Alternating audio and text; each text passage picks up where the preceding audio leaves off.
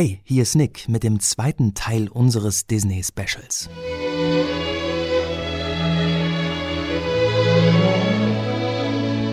In der letzten Score Snacks Folge haben wir darüber gesprochen, wie es klingt, wenn sich unsere Disney Heldinnen und Helden was wünschen.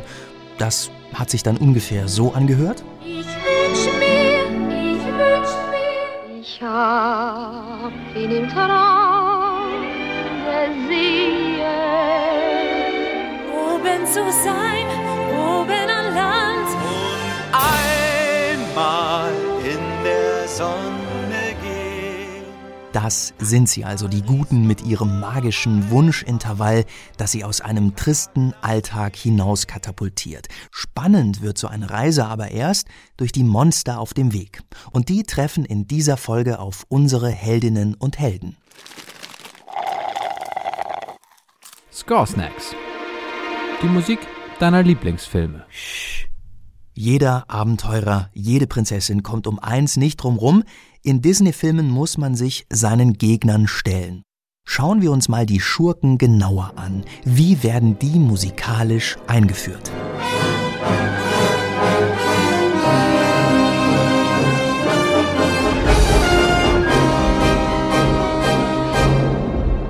Knallt eine viel dunklere musikalische Welt in den Film rein. Das hier ist die böse Fee Malefiz und die ist natürlich ein Extrembeispiel, denn so aufbrausend sind nicht alle Schurken. Es gibt ein Spektrum an Boshaftigkeit unter den Bösewichten und dieses Spektrum kann man auch hören. Da gibt es zuerst mal die Schurken, die musikalisch weniger bedrohlich ausstaffiert sind. Starten wir bei Gaston aus Die Schöne und das Biest. Gaston hält ziemlich viel von sich selbst. Der Größte, der Stärkste, der Männlichste. Was für ein Fang er doch wäre. Und dennoch hat er gerade einen Korb von der jungen Belle bekommen. Aber das wird er nicht auf sich sitzen lassen. Bells Glück mit dem verzauberten Biest muss zerstört werden. Gaston sitzt deprimiert auf einem Stuhl im Wirtshaus und braucht erst einmal einen Motivationssong. Was glaubt sie wohl, wer sie ist? Die Kleine hat sich mit dem falschen Mann angelegt. Langsam streckt sich sein breites, keckes Grinsen wieder über das kräftige Kinn. Das Ego ist zurück. Gaston lässt sich feiern. Er zerschlägt Sachen wie kein anderer, kann drei Frauen gleichzeitig auf einem Arm tragen und zeigt stolz seine entblößte Muskelbrust. Als Knabe hab ich mir vier Dutzend Eier am Morgen zur Stärkung verpasst. Als Mann ess ich jetzt über fünf Dutzend Eier und jetzt bin ich so groß wie ein Mast.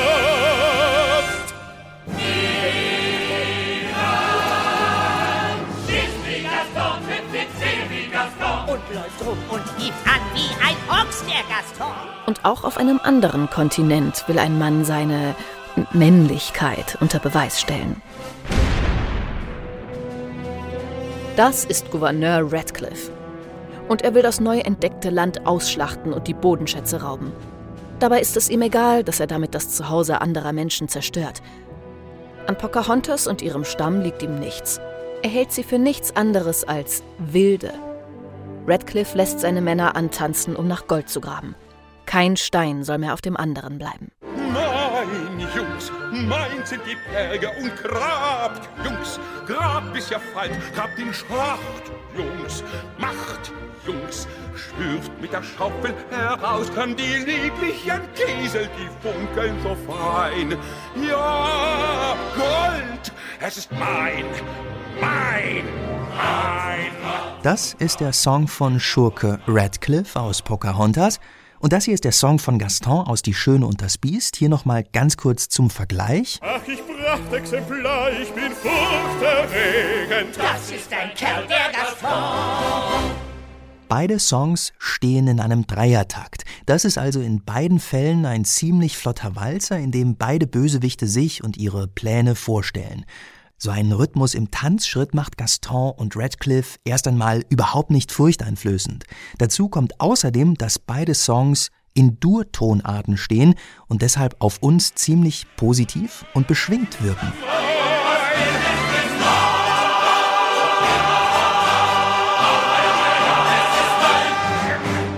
Auf der ultimativen Bosheitsskala sind diese beiden Herren deshalb ganz unten.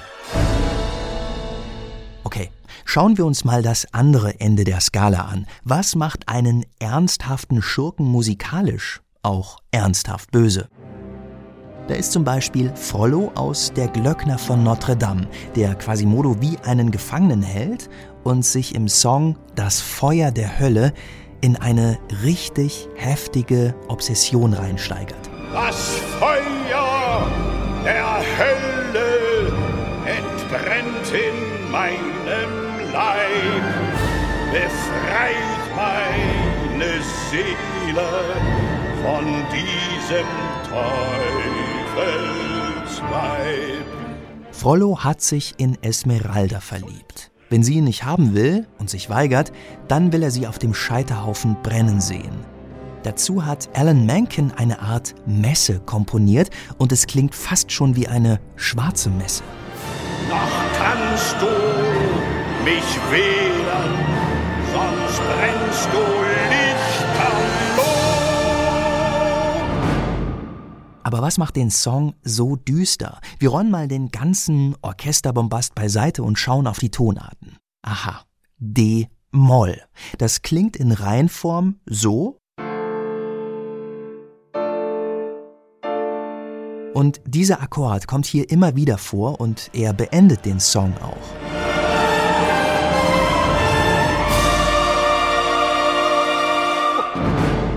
Also D-Moll, das merken wir uns jetzt, und wir tauchen ab zum nächsten Bösewicht oder besser gesagt zu einer Bösewichtin.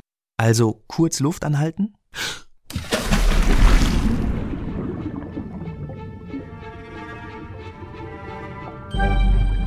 Wir kommen jetzt nämlich zu Ursula, der Meerhexe aus Ariel.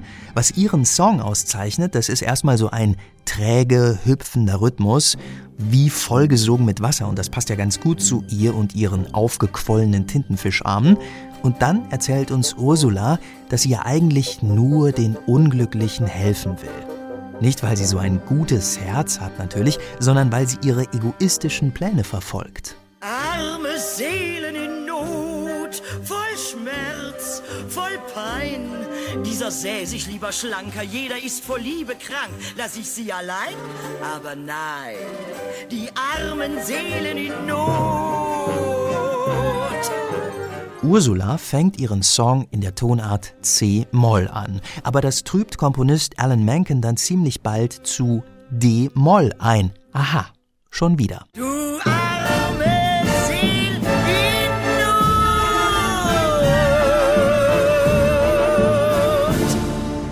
Not. D-Moll hat sogar Disney-Bösewicht-Tradition und das nicht erst seit den 90ern.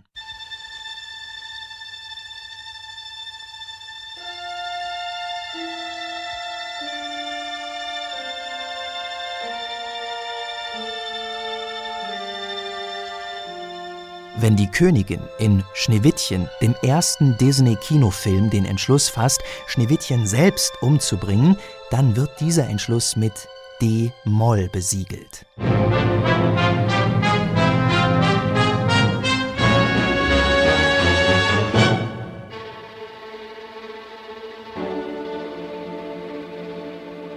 Logisch, früher haben die Bösewichtinnen noch nicht gesungen, aber dafür steckt D-Moll im Score von Schneewittchen. Diese Tonart hat aber auch schon vor Disney keinen, sagen wir mal, erfreulichen Ruf. Dass man D-Moll auch die Tonart des Todes nennt, hat sie wahrscheinlich Mozart zu verdanken. Der hat sein berühmtes Requiem, also seine Totenmesse, in D-Moll komponiert.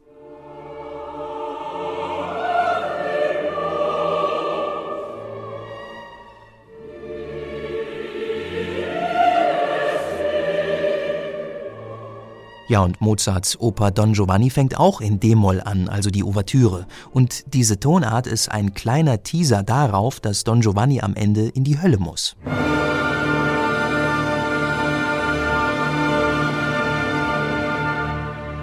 Und dann haben wir noch die Königin der Nacht aus Mozarts Oper Die Zauberflöte, die ihre Rache-Arie auch in D-Moll schmettert.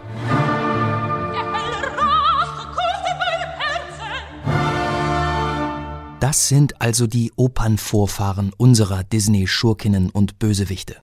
Und D-Moll ist deren musikalische Wunderwaffe gegen Hoffnung, Träume und gute Laune.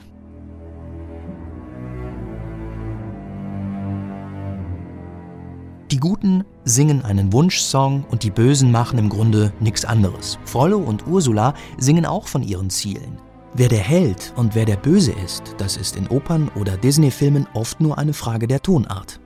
Doch was passiert, wenn beides aufeinander trifft und zum großen Finale und Kampf hochkocht? Bleiben wir bei Ariel und Ursula.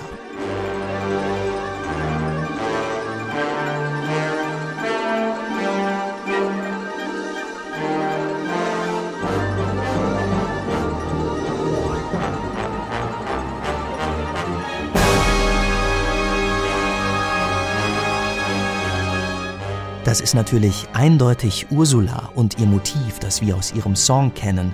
Aber der Score verrät uns schnell, wer hier tatsächlich das letzte Wort haben wird.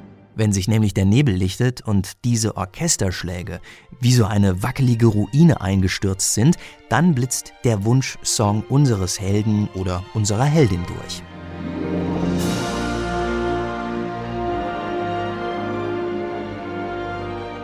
Jetzt können wir aufatmen. Wunschintervall schlägt Todestonart, Litanei. Gut siegt gegen Böse. Zumindest in Disney-Filmen können wir uns darauf eigentlich immer verlassen.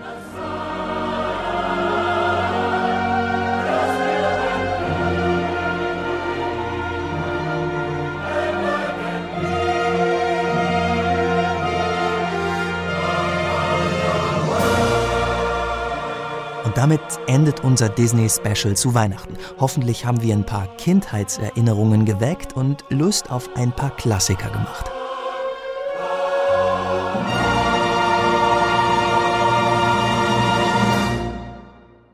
Wenn euch das Special gefallen hat, gebt uns gerne eine Bewertung in eurer Podcast-App oder schreibt uns eine Nachricht. Vielleicht gibt es dann ja mal wieder eine Folge zu Disney. Viel zu erzählen gäbe es noch, zum Beispiel zum Thema Liebe.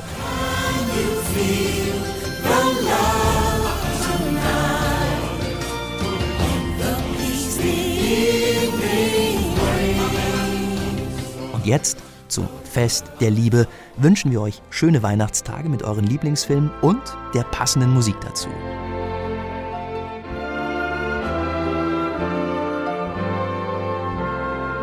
Host und Skript Nick Sternitzke. Headwriter Jakob Baumer. Redaktion Chris Eckert. Sprecherin Henriette Schröers.